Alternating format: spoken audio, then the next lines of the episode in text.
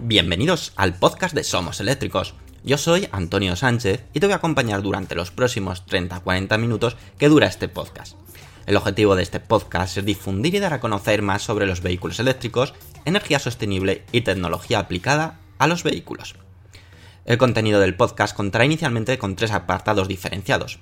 Por una parte, hablaremos de las noticias más destacadas ocurridas sobre vehículos eléctricos. Continuaremos con un apartado de Tesla, llamado Espacio Tesla, donde te hablaremos de curiosidades y experiencia de uso de un Tesla. Finalmente, acabaremos con preguntas y respuestas que nos hagáis llegar en los podcasts anteriores o a través de las redes sociales. Daremos respuesta a todas las dudas que te surjan. Y ahora sí, comenzamos el podcast número 62 de Somos Eléctricos.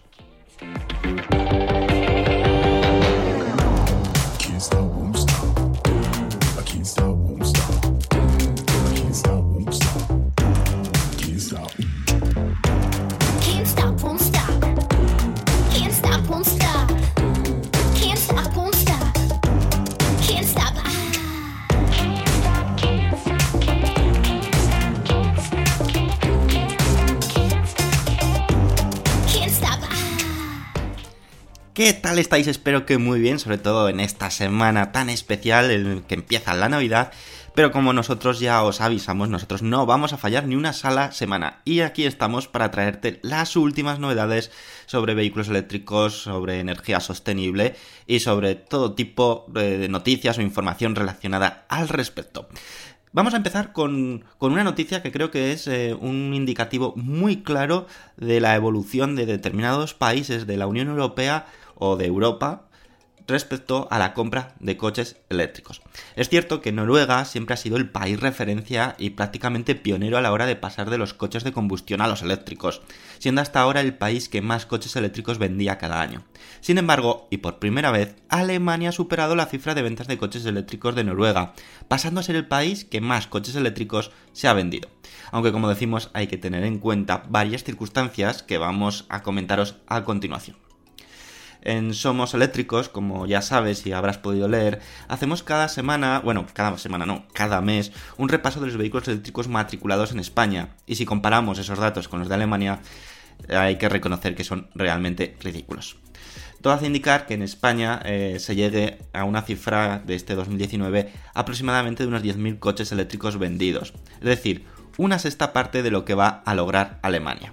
Respecto a Noruega, el país que ha sido referencia en cuanto a venta de coches eléctricos y ejemplo a seguir en los últimos años y que lógicamente nos gustaría muchísimo ser Noruega en este aspecto, llevan en este 2019 56.893 coches vendidos frente, atentos, a Alemania, que lleva 57.533 coches eléctricos vendidos en 2019. Se va a acercar a los 60.000 coches eléctricos en 2019.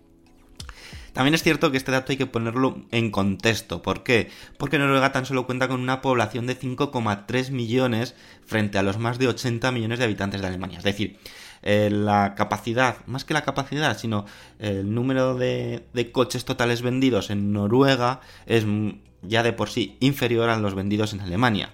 Y como vemos los datos, está prácticamente igualado la, la venta. Es decir, podríamos considerar que en proporción Noruega sigue siendo el rey absoluto. Eh, como hemos dicho, Alemania es unas 16 veces más poblada que Noruega. Y las ventas, en cambio, están totalmente parejas, como hemos comentado anteriormente. Es decir, en proporción, Noruega sigue siendo bestialmente potente y, y vamos, y que nos gustaría, como decimos, ser Noruega sin duda alguna. Es cierto que esto nos hace volver a reflexionar al respecto y darnos cuenta que Noruega sigue siendo porcentualmente, como hemos dicho, el país que más eléctricos se vende frente a los de combustión.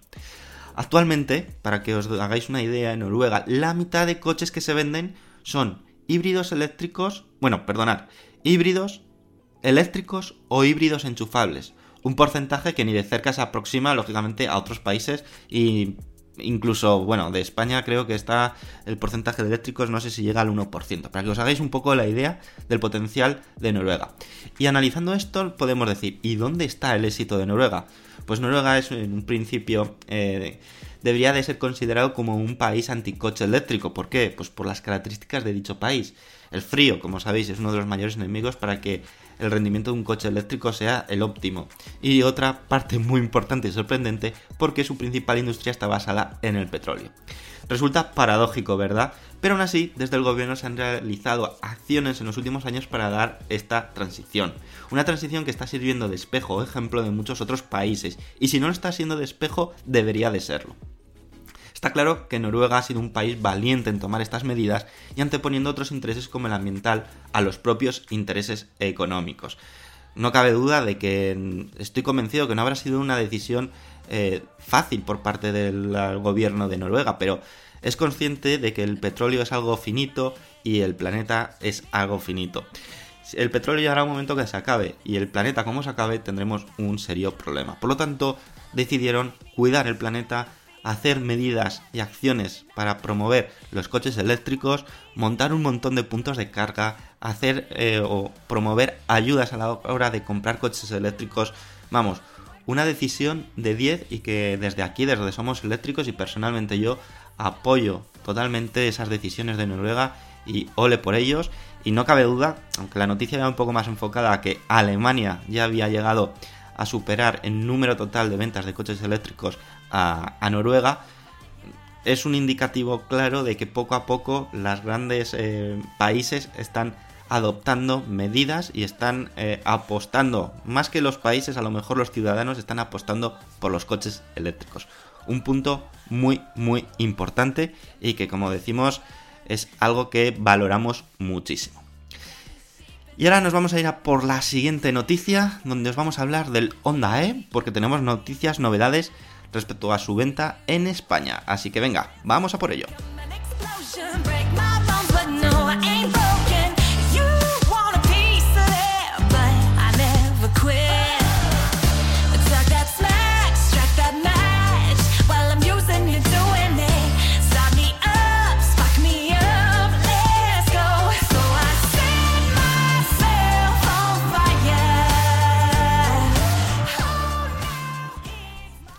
Y sí, amigos, como os hemos dicho, comienza la comercialización del Honda E en España. Después de idas y venidas y varios prototipos, parece que nunca iba a llegar el momento en el que fuera posible comprar el Honda E. Pero por fin lo es, y además está disponible en España. Algo que teníamos que comentaros era lógicamente su precio y era algo que estábamos esperando con muchísimas ganas. Pues bueno, el precio parte desde los 37.800 euros. Algo que seguro que va a dar mucho debate y mucha opinión al respecto porque no sé si para todos, pero para una gran mayoría creemos que es un precio realmente elevado para las prestaciones que ofrece. Es cierto que el diseño es muy chulo, pero mm, lo que son características de técnicas deja algo que desear. De momento va a haber una única versión disponible que la denominan Advance e incluye un equipamiento de serie bastante completo. Mm, cabe destacar los retrovisores de cámara, asistente de aparcamiento Honda Parking Pilot, así como otras interesantes características de asientos y volantes calefactados, tiradores retráctiles, techo panorámico, luces LED, lunas tintadas y otras opciones de menos importancia. Como se anunció con anterioridad, estamos ante, como decimos, un vehículo totalmente eléctrico, ese aspecto retro que lo define 100%, que hay gente que le encanta y hay gente que lo odia, es una combinación de retro y futurista, y técnicamente os podemos decir que cuenta con un motor eléctrico de 113 kilovatios, 154 caballos de potencia y con un par de motor de 315 Nm. Su velocidad máxima va a estar fijada en 145 km hora, por lo tanto lo hace ideal, lógicamente, para eh, uso de ciudad y viajes pequeños. Además, se posibilita su conducción con un solo pedal. Esto ya lo hemos visto en, muchas, eh, en muchos coches eléctricos, por no decir en la mayoría o todos, y que lo popularizó lógicamente eh, Nissan con el conocido iPedal. Respecto a sus dimensiones, para que os hagáis un poco la idea, son de 3,89 metros de largo, 1,75 metros de ancho y 1,51 metros de alto. La distancia entre ejes es de 2,53 metros. La capacidad de maletero, de maletero perdonar, es tan solo de 171 litros y su peso total es de 1.537 kilos. En cuanto a Honda y su plan de electrificación, fue recientemente cuando la marca lo aceleró. Además dijo el pasado mes de noviembre que está preparado para decir adiós al diésel. Si bien es cierto que en base a este último, Honda es una marca conocida por sus vehículos gasolina, aunque sí cuenta en su catálogo con opciones diésel debido a la demanda de los consumidores. Y algo que no hemos dicho, o que de momento todavía no hemos comentado, aunque sí que ya lo estuvimos hablando en su momento, era de su autonomía, o de su capacidad de batería, donde ahí sí que nos deja bastante decepcionados y más por el precio que tiene. Como decimos, la capacidad de batería es de 35,5 kWh, es decir, nos encontramos ante una batería del segmento pequeño, una batería pequeña, es cierto que es un coche pequeño, pero donde nos deja totalmente frío es su autonomía total, que está fijada en unos 200 kilómetros, algo que ya todos sabemos que luego realmente no son 200 kilómetros, siempre va a ser algo menos. Por lo tanto, a día de hoy hacer viajes con este Honda E va a ser complicado. Para la ciudad, pues más que de sobra, pero la pregunta y que os lanzamos hoy que podemos debatir es, ¿pero realmente merece la pena gastar 37.800 euros en este Honda E? No cabe duda que hay opciones mucho mejores. No me quiero ir, bueno, me puedo ir al Tesla Model 3 Standard Range Plus, por ejemplo, me puedo ir al Hyundai Kona, me puedo ir al Ioniq, me puedo ir a un, al Nissan Leaf, me puedo ir a muchas opciones cuyas prestaciones de autonomía y que lógicamente Mm, ofrece otras cosas distintas, pero que puede ser una opción mucho mejor que este Honda E. Tenemos serias dudas de cuánto va a vender este Honda E, pero, pero bueno, ojalá pues luego con las ayudas del Plan Mover 2020, con, eh, eh, con descuentos de concesionarios o de la propia marca, ese precio oficial base baje considerablemente. Sería la verdad eh, algo muy, muy importante. Sí que quiero que este podcast, ¿vale? Sea lo más liviano posible, porque sé que muchos pues vais a estar de vacaciones, muchos pues os voy a pillar justo de viaje yendo a, pues, a, cenar, a comer con vuestros familiares. Por lo tanto, no lo quiero hacer, o espero hacerlo tan cargado, sino quiero que sea información más liviana y que pues en una media hora os deje liberados para poder disfrutar ya de, pues, de estas fechas tan especiales. Así que, como no me quiero enrollar más, vamos a ir a por una tercera noticia es un proyecto de Adif súper interesante y que nos va a ayudar a cargar los coches eléctricos. Ahora os lo vamos a comentar. Venga, vamos.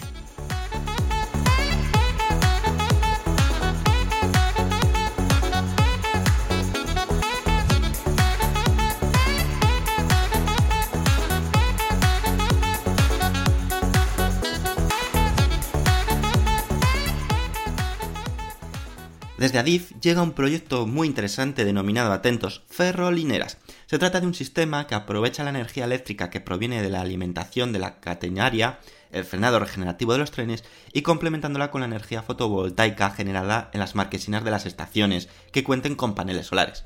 Alimentar una estación de carga que puede ser usada para la recarga de las baterías de vehículos eléctricos. ¿No os parece genial? Es un proyecto súper bonito, ¿verdad? Parece que finalmente la infraestructura de carga de vehículos eléctricos está despegando poco a poco y que 2020 va a ser un auténtico boom. La semana pasada conocíamos la apuesta de Auto para la instalación de un gran número de puntos de carga de cara a 2020. No sé si os lo llegamos a comentar en el anterior podcast, yo creo que sí, y si no, pues en nuestra página web somoseléctricos.com os lo informamos seguro. Y que lógicamente se dio a conocer a raíz del evento celebrado en la COP25 celebrada en Madrid hay distinto tipo de ferrolineras, ¿vale? La ferrolinera 1.0, que es la primera versión bautizada, como hemos dicho como ferrolinera 1.0, fue desarrollada en el laboratorio de energía de Adif ubicado en Madrid, el cual en un inicio consistía en la obtención y almacenamiento de energía proveniente del frenador regenerativo de los trenes y un sistema de apoyo fotovoltaico. Luego de dicha primera versión evolucionó a una segunda, que denominado Ferrolinera 2.0, que se compone de dos proyectos. Uno, que se utiliza la energía de frenado a partir de la catenaria, que es el sistema que actualmente abastece el punto de carga actualmente en funcionamiento situado en la estación de Málaga, en María Zambrano. El segundo sistema, denominado Genera, es un prototipo de generación de energía mixta, eólica y fotovoltaica, el cual está situado en el Centro de Tecnologías Ferroviarias, CTF, y también está disponible para su uso. Y finalmente tenemos las ferrolineras 3.0 se está, llevando a cabo este proyecto, como hemos dicho se denomina Ferrolinera 3.0 y consta de un sistema de almacenamiento híbrido basado en baterías de litio y supercondensadores. Adif explica las posibilidades de esta última versión, diciendo lo siguiente. Con el empleo de supercondensadores se dispondrá de un sistema con una mayor densidad energética y a la vez con una potencia suficiente para poder absorber la energía de frenado de los trenes y poder satisfacer las necesidades de recarga, sobre todo las necesidades de carga rápida de los vehículos eléctricos. Este sistema proporcionará la capacidad de hacer cargas rápidas y ultra rápidas sin necesidad de modificar la instalación. Esta capacidad de almacenamiento permite a la ferrolinera posicionarse en una situación estratégica en la infraestructura pública de electromovilidad. El sistema está formado por los siguientes elementos principales. Un convertidor electrónico de potencia para conexión a catenaria, sistema de almacenamiento empleado para optimizar los ciclos de carga y un punto de recarga para carga lenta y rápida. Se ha dotado a la ferrolinera de una planta de generación de energía eléctrica fotovoltaica, de forma que existen otras fuentes de energía renovables. Un gestor de control establece las consignas predeterminadas que cargan el coche eléctrico, teniendo en sí una auténtica red eléctrica inteligente, lo que lo dan a conocer como Smart Grid. Se trata, no cabe duda, de una interesante propuesta que promueve el uso del vehículo eléctrico, la cual ya ha recibido el interés del sector privado para su explotación. Se espera que estas ferrolineras puedan aportar la energía necesaria para la carga de vehículos eléctricos desde fuentes de energías limpias. Dicho proyecto está liderado por el Ministerio de Fomento a través de ADIF, en el que también han participado otras empresas e instituciones como Andel, Widinertia, Green Power, Isofotón, MP Sistemas, el Instituto Andaluz de Tecnología y las universidades de Sevilla, Málaga y Jaén. Además, el proyecto ha contado con una subvención procedente del Ministerio de Ciencia e Innovación, perteneciente al programa Impacto. Disculpad. Desde Adif dicen que las posibilidades de despliegue son enormes. Así pues, este proyecto posibilitará la creación de puntos de carga a lo largo de 13.000 kilómetros de extensión y más de 1500 puntos existentes aprovechables para dicho uso. Es decir, es genial ver cómo se aprovecha pues ya la estructura que existe a día de hoy para obtener energía limpia y lógicamente aprovecharla para, para que sea cargado por coches eléctricos. Es decir, este es el futuro y me parece genial que por ejemplo Adif ponga esta iniciativa en marcha y ojalá no se quede solamente en iniciativa, sino que realmente luego se utilice. ¿Qué opináis vosotros al respecto? ¿Os parece una idea genial o por lo contrario os parece una idea que es chula, que es genial, pero que luego se va a quedar en el olvido? Por favor, dejar tu opinión en los comentarios de este podcast para que lo podamos compartir en el primer podcast. Bueno, no sé si era el primer podcast del 2020 o será el primero de 2019 o el último de 2019. Bueno, para en el próximo podcast, ¿vale? Y ya ya nos vamos a por la última noticia antes de pasar al espacio Tesla. ¡Vamos!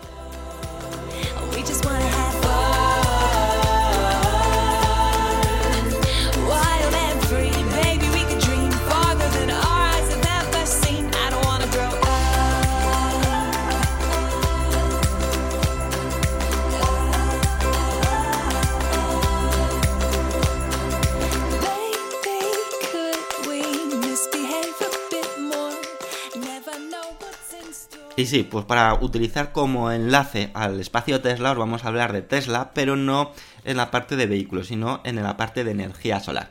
Y es que Tesla ha anunciado en varias ocasiones la importancia de su negocio de energía solar, y aunque no es tan popular como la de sus coches eléctricos, la apuesta por la marca es más que clara. Eh, sí que es cierto que a día de hoy está solamente operativa en Estados Unidos, porque la demanda es tan fuerte que no son capaces de producir todo lo que ya tienen pedido o que la gente en Estados Unidos eh, está demandando.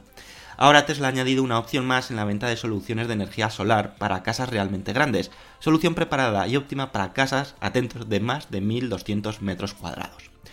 Como hemos comentado anteriormente, Tesla está apostando muy fuerte por la energía solar, y un claro ejemplo son todas las iniciativas que está lanzando para democratizar este tipo de energía tan beneficioso para el planeta y a su vez para el ser humano.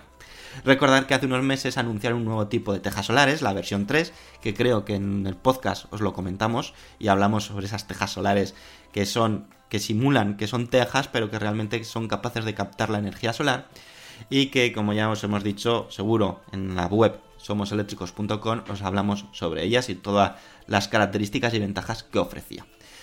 También Tesla durante 2019 anunció la opción, algo que me parece súper interesante, de alquiler de soluciones de energía solar, eso sí, como hemos dicho, en Estados Unidos, donde a cambio de una cuota mensual fija el propietario podía tener placas solares en sus tejados y aprovecharse de la energía solar.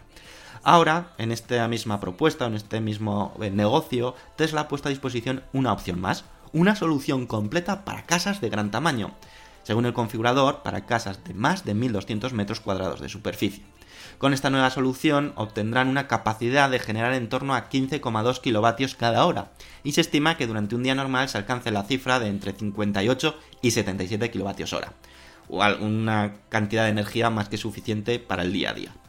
Recordar, eh, anteriormente estaban soluciones menores, la más pequeña de 3,8 kilovatios, la mediana de, de 7,6 y las grandes de 11,4. Ahora ya pasamos a 15,2 como máxima opción. Obviamente el precio de adquirir esta solución está en torno a unos 39.000 dólares sin ayudas. Eso sí, si optamos a la opción de compra. Pero si optamos a la opción de alquiler, es decir, que vamos a pagar una cuota fija todos los meses, va a ser de 195 dólares. Por lo tanto, es súper atractivo. ¿Por qué? porque según estudios de la propia Tesla, aquellos que van a optar por esta solución se están calculando que su factura mensual de luz oscila entre los 340 y 460 dólares. Por lo tanto, están teniendo un ahorro de más de la mitad de lo que gastan en luz. Es una pena que por el momento solo esté disponible para Estados Unidos, ya que en Europa seguro también hay mucha gente interesada. Sí que es cierto que en Europa la mayor parte de la gente vivimos de, en pisos, eh, no vivimos quizás en unifamiliares como lo hacen en Estados Unidos, que es muy popular y lógicamente ahí aprovechan muchísimo más todo el terreno de, los, de los, techos o de las sí, de los techos o de, la, de las tejas pero que en Europa yo creo que también tendría bastantes clientes incluso hacer soluciones para eh, grandes eh, comunidades. Algo que sería realmente brillante y que yo sería el primero en apostar por ello y que me las pondría sí o sí, porque como veis el ahorro es significativo y además con esa opción de alquiler, que es que me parece absolutamente genial. Ellos te instalan, te ponen las placas, te hacen la instalación y no te tienes que ver en nada, sino pagar una cuota mensual y te olvidas de todo. Luego que ves que funciona, puedes optar a la opción de compra. Por lo tanto, es que más facilidades es imposible. Y esto ha sido la parte de noticias y ahora ya nos vamos a ir al espacio Tesla, donde os vamos a hablar o comentar o dialogar o como queráis sobre eh, lo que es... Eh, ¿Cómo os iba a decir? Eh, sí, perdonad sobre el autopilot y las limitaciones que tienen en Europa, porque de nuevo se han visto limitadas por la Unión Europea. Vamos a ver qué, qué sorpresa desagradable os vamos a contar en el espacio Tesla. ¡Vamos!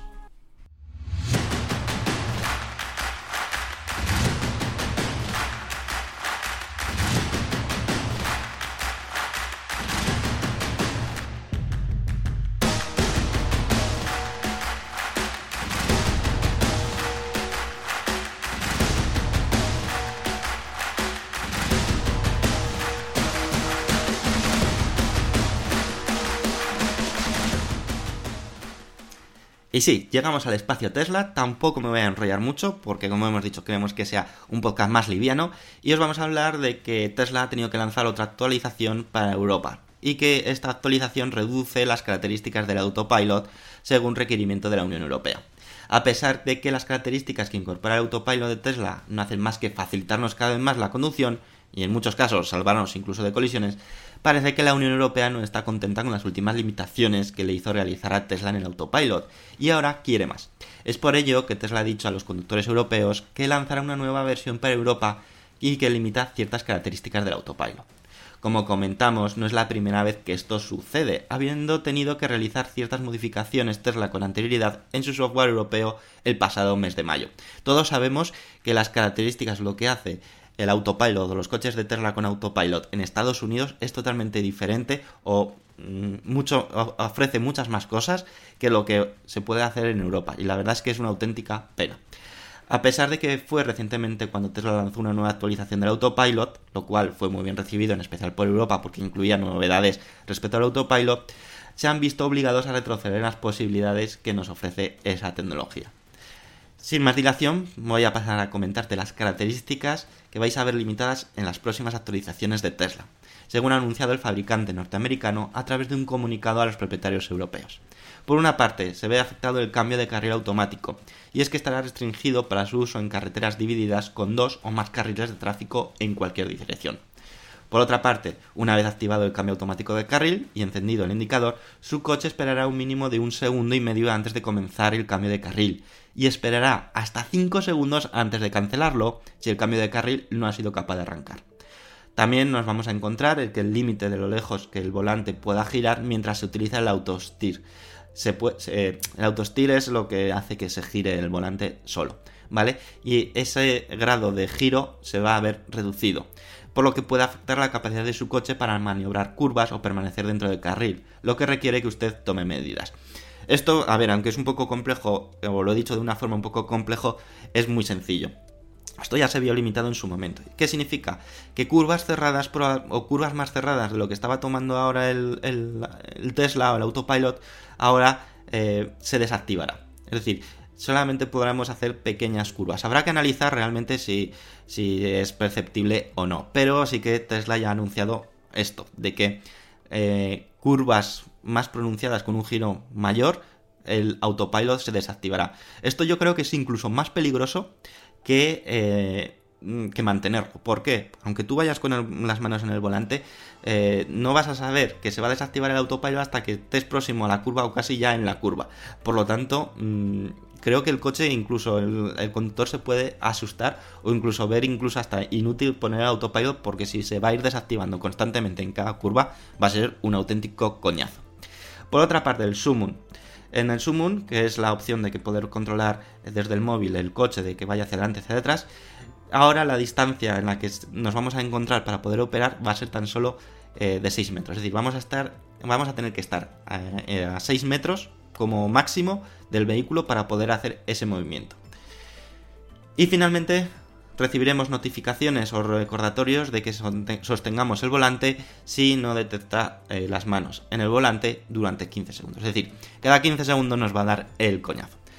No cabe duda que lo malo de todo esto yo creo que es la gran diferencia que está haciendo entre Estados Unidos y Europa.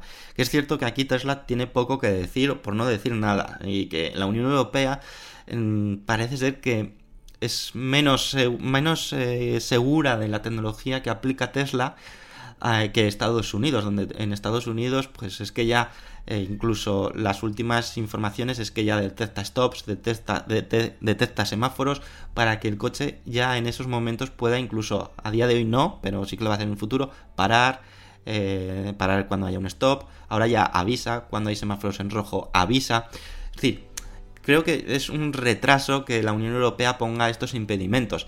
Y además es un retraso porque al poner estos impedimentos, Tesla tampoco puede seguir desarrollando para Europa toda esta información que podría captar de parte de, todos los conductores de un Tesla. Es una pena y sí que me gustaría comentarlo con todos vosotros. ¿Qué opináis al respecto? ¿Creéis que hace bien la Unión Europea en limitarlo? ¿Creéis que es uh, ir en contra de la tecnología, ir en contra de la evolución? Si en Estados Unidos está funcionando, ¿por qué no puede funcionar en Europa? O lógicamente tienen que hacer pruebas, tienen que ponerlo a prueba y que vean que es seguro, pero ¿por qué lo limitan tanto en Europa? Es una pena porque el autopilot, aunque es un sistema de ayuda a la conducción, está siendo cada vez más completo y creo que cortar esas alas eh, va en contra del desarrollo. No sé, ¿qué opináis vosotros? Me encantaría conocer vuestra opinión y poderla compartir en el próximo podcast, ¿vale? Y ahora ya, como veis, estoy siendo mucho más rápido que otras veces. Nos vamos a ir a los comentarios que habéis dejado en el anterior podcast y ya despedidas. Venga, así que sin perder más tiempo, vamos a por ello.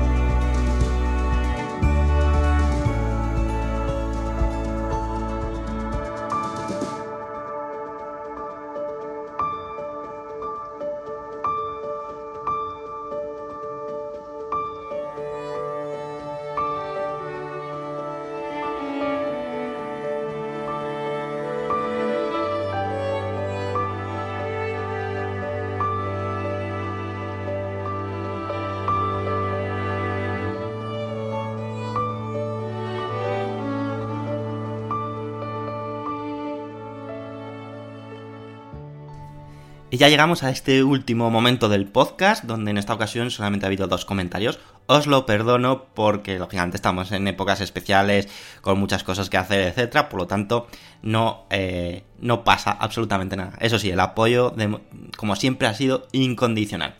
El primer comentario que hemos recibido ha sido de Carlos NG, que nos dice: El plan MOVES 2020 debería ser IVA reducido. Las ayudas al final, al declararlas en la renta, te penalizan. Aparte de la cantidad infame de documentos que hay que presentar y la tardanza del IDAE en gestionarlo.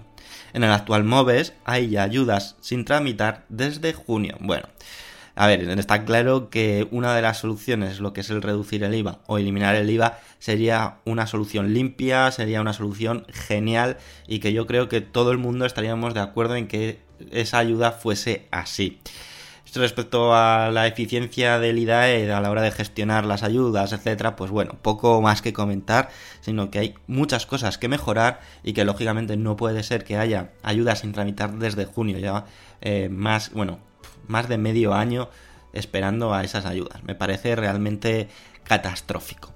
Eh, y luego el siguiente comentario ha sido Terere Verde, que nos dice, con respecto al desarrollo económico de Tesla en el 2020, esto viene porque os hablamos en el anterior podcast de en qué se va a centrar o en qué se está centrando Tesla en el último en los últimos días del año nos dice eh, en, el 2020 tenemos dos puntos importantes, la Gigafactory 3 en China y el Model Y. Esperemos resultados más que positivos. Un abrazo latino. Bueno, pues no cabe duda que el 2020 para Tesla eh, una de las prioridades va a ser la Gigafactory 3 de China, está claro, la producción del Model Y, la comercialización del Model Y, a ver hasta dónde llegan, si llegará a Europa, no llegará a Europa este, este año que viene y lógicamente también la fabricación de la Gigafactory 4, que finalmente, como sabéis, va a estar situada en Alemania, en los alrededores de Berlín. Así que tiene mucho trabajo que hacer Tesla y seguro que con alguna que otra sorpresa que nos tiene acostumbrados ya eh, Tesla de, vez en cuando a sorprendernos. Y como no quiero alargarme más, simplemente ya vamos a pasar a daros las gracias a las 49 personas que habéis dado me gusta, habéis apoyado el podcast a través de, de iVox, que habéis sido Christopher Mundaca Martínez, J. Javi, Florín, Dacril, Francisco José García García, Yello Fernández, Proper Goles, Telmo Romero, Ángel Alberto Salañón, El Pagano, Eloy Asensio, Julio Vázquez Flores, Manuel Baldayo Cruz, Rafael Ruiz Sempere, Terere Verde, Carlos NG, Abel, eh, Drokofiev, Mine77, Raúl Net, Goku, Yosu, Manuel Pecellín Cantillo, Antonio, Manolo Hernández Esma, José, Atanamir, César Alapón, Aitor Ordorica, Walsax, Luis Peteiro, Lalo33, Zen, José Antonio Lozano, Manuel Parrilla, Sondi Cacero, David FM, Darnes Wardog, Tirsovich, Denis, Chemanu, Michael Córdoba, Cristian 25, Javier Rodríguez Delgado, Salore, Joaquín, El Ruisi y Rafa Hernández Domenech. Así que muchísimas gracias por todo ese apoyo, como siempre. Se agradece un montón que estéis semana tras semana apoyando el podcast y que es significativo de que os gusta y que os resulta entretenido y útil, que es lo más importante para nosotros. Y como siempre sabéis que también os podéis encontrar en nuestra página web somoseléctricos.com, donde también tenemos un foro que queremos reactivar, que haya eh, actividad en ese foro. Eh, también nos podéis encontrar lógicamente en Twitter, en Facebook, en nuestro canal de YouTube súper activo donde también hablamos mucho sobre las últimas novedades sobre movilidad eléctrica. Os invito a que os suscribáis si no estáis suscritos para recibir esas últimas notificaciones, últimas novedades. Y lógicamente también en nuestra cuenta de Instagram, bueno, todas las redes sociales habidas y por haber. Por mi parte, poco más, solamente desearos una feliz Navidad. Espero que Papá Noel, primero de ellos, se porte muy bien y luego que también se porte muy bien los Reyes Magos, aunque eso ya lo vamos a dejar para el próximo podcast. Vamos primero a por Papá Noel, a ver qué tal se porta con todos vosotros. Seguro que bien y os esperamos la próxima semana, pues con todas las novedades sobre movilidad eléctrica, energía sostenible y tecnología aplicada a la automoción. Lo dicho, disfrutar de estos días con vuestros familiares, con vuestros seres queridos y nos vemos la próxima semana con otra entrega del podcast oficial de Somos Eléctricos. ¡Hasta luego!